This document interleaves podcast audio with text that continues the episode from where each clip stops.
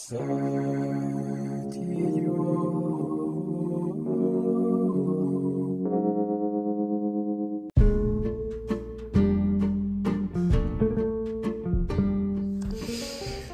peut-être idiot, mais euh, il y a une réalité sur ce podcast qui m'amuse beaucoup, c'est que en fait, euh, on vit une époque assez cool où, euh, dans laquelle on a un accès à l'état de podcast de, grande qualité et que euh, on a la chance folle de pouvoir écouter, gratuitement euh, des œuvres qui sont incroyables, qui sont très belles en fait en podcast. Et d'idée de, produire ce, ce machin qui n'a ni queue ni tête bah, m'amuse beaucoup. Et, euh, et voilà, rien que l'idée que quelques personnes écoutent ce truc vraiment stupide, ça me fait rire. Euh, euh, précédemment, j'ai un peu parlé des, des goûts idiots. Et en rapport avec la question du goût, et plus précisément du goût, plus précisément de l'odorat ou des goûts culinairement parlant, je me suis souvenu d'un d'un truc, euh, d'une odeur euh, qu'il m'arrive de retrouver, en tout cas, donc je crois euh, redéceler dans différents produits, souvent des produits industriels. Et cette odeur, peut-être qu'elle a quelque chose à voir avec, avec l'idiotie. Il s'agit de l'odeur d'un produit qu'on pouvait acheter encore dans les années 90 euh, qui s'appelait euh, la pâte à ballon. moi j'appelais ça comme ça. C'est une espèce de, pâte bleue qu'on trouvait dans un petit tube qui avait une forte odeur euh, très chimique. Et dans mon souvenir, ça ressemble vraiment à de la drogue en fait. On mettait ça au bout d'une espèce de petite paille et on soufflait dessus. Et ça faisait des espèces de, grandes bulles. Aujourd'hui, ça me semble aberrant, donc on ne consommait pas euh, vraiment ce truc, euh, mais on le mettait très près de la bouche, on en respirait l'odeur qui était assez forte, il y avait des colorants juste pour faire une bulle, enfin, c'était vraiment un drôle de produit finalement, qui avait tout euh, de l'idiotie justement, et qui avait une odeur mais caractéristique quasi addictive, presque une odeur presque aussi chouette que que pareil, hein, là je, fais appel à un souvenir que, les plus jeunes ne peuvent peut-être pas. L'odeur de l'éther. Euh, mon père avait euh, eu un accident, il avait euh, subi une, amputation du, majeur et, et ainsi qu'une grave infection. Et donc il se soignait à l'éther, je me souviens. Je me souviens de cette odeur délicieuse dont j'ai appris plus tard qu'elle pouvait être utilisée comme une drogue, euh, qui était l'éther. Et donc bah, la pâte à ballon, ça ressemblait un petit peu à ça, d'une certaine manière. Et euh, j'ai toujours euh, eu un souvenir un peu, un peu amusé, ou en tout cas étonné, parce que bah, effectivement, rétrospectivement, comme si c'était un produit que j'avais inventé. Quoi. Je ne serais pas étonné si euh, demain euh, je me mettais à en parler autour de moi et que euh, tout le monde me disait mais non, ça n'existe pas, j'ai jamais entendu parler. Tellement c'est bizarre. Seulement, il se trouve que il m'est arrivé de retrouver une, odeur ou en tout cas un goût voisin dans un autre produit que je trouve fascinant, c'est le Dr Pepper. Le Dr Pepper, c'est un soda, évidemment, euh, le soda que boit euh, Forrest Gump, euh, Tom Hanks dans Forrest Gump, au moment d'aller serrer la main au président Kennedy.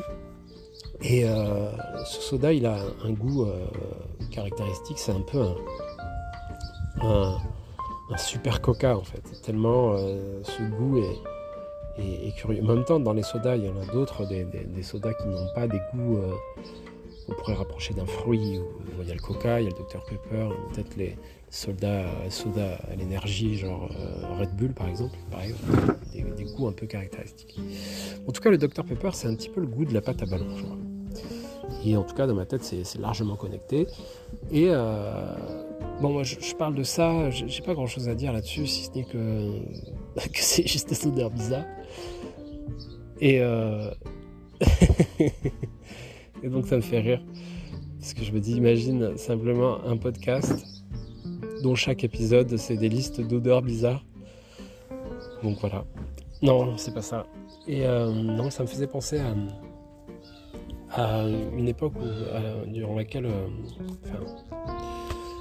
durant laquelle je buvais encore du vin, de, l'alcool de manière générale. Et euh, j'aimais bien euh, l'idée de pouvoir discuter du vin et puis surtout comprendre le vin. Donc j'aimais bien le lexique, puis je trouvais intéressant bah, voilà, de, cette histoire de de cépages, de, de millésimes et de terroirs, hein, et tout ça conjugué, qui faisait. Euh, et mais même de, de, de, méthodes, méthodes, cépages, millésimes, terroirs, tout ça qui faisait euh, une espèce de grande équation qu'on pouvait un petit peu euh, déconstruire comme ça à la dégustation. Je trouvais ça génial.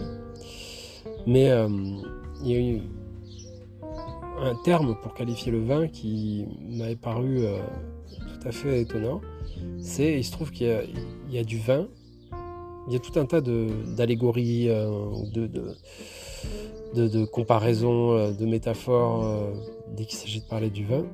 Et puis une fois j'ai entendu, ou j'ai lu, je sais plus, dire du vin qui a le goût de vin. Et c'est plutôt une critique négative, hein, entendons-nous bien. Un vin qui a un goût de vin, un vin peut-être vineux, non, je sais pas. En tout cas, un vin qui a un goût de vin, c'est pas positif du tout. Et je trouve ça très drôle parce que je me disais, bah, moi-même, si je me lançais là maintenant faire du vin, euh, effectivement, je serais déjà bien heureux qu'il commence par avoir, le goût du vin. Quoi.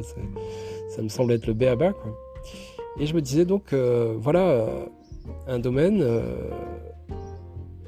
le, viniculture, viticulture, le fait de faire du vin, quoi. qui souffrirait gravement de l'idiotie.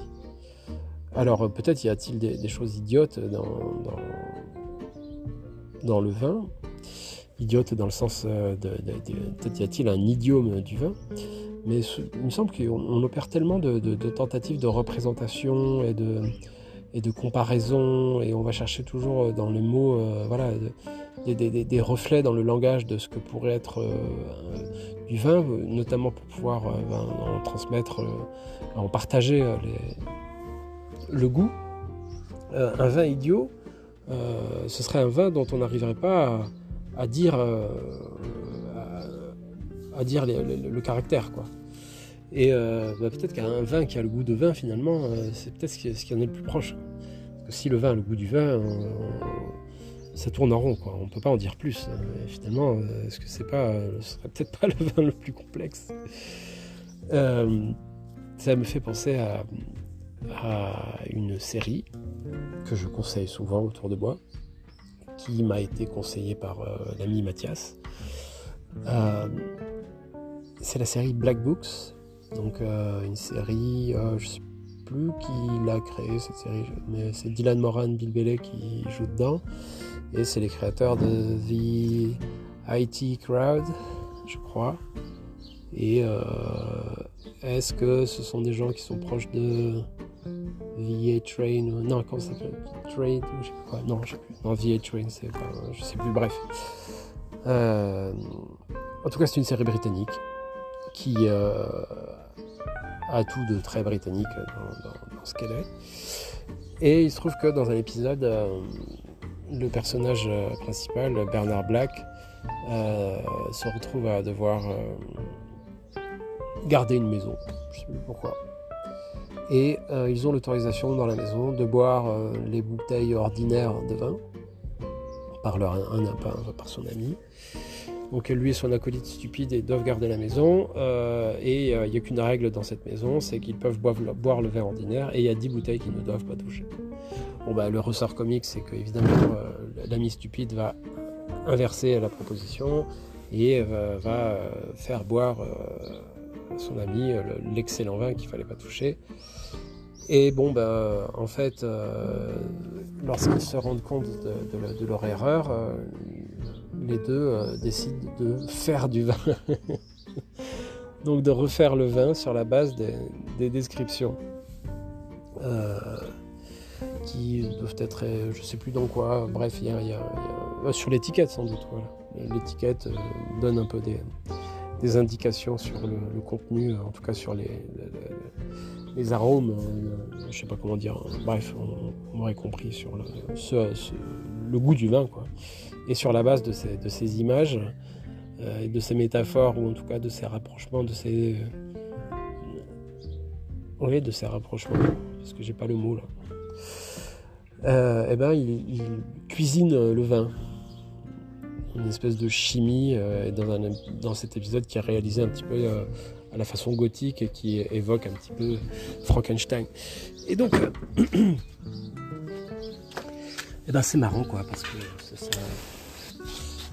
ils ont effectivement essayé de faire du vin qui n'avait pas le, goût du vin et qui avait le goût d'un vin exceptionnel.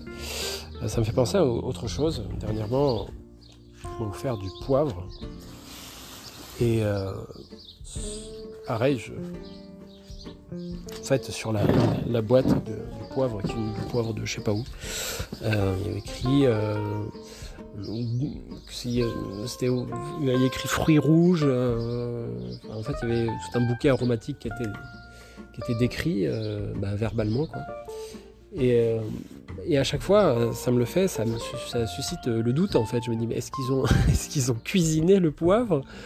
J'ai toujours ce moment de doute, puis après je me dis, bah non, non, simplement c'est juste un. c'est juste, sont juste des images, quoi.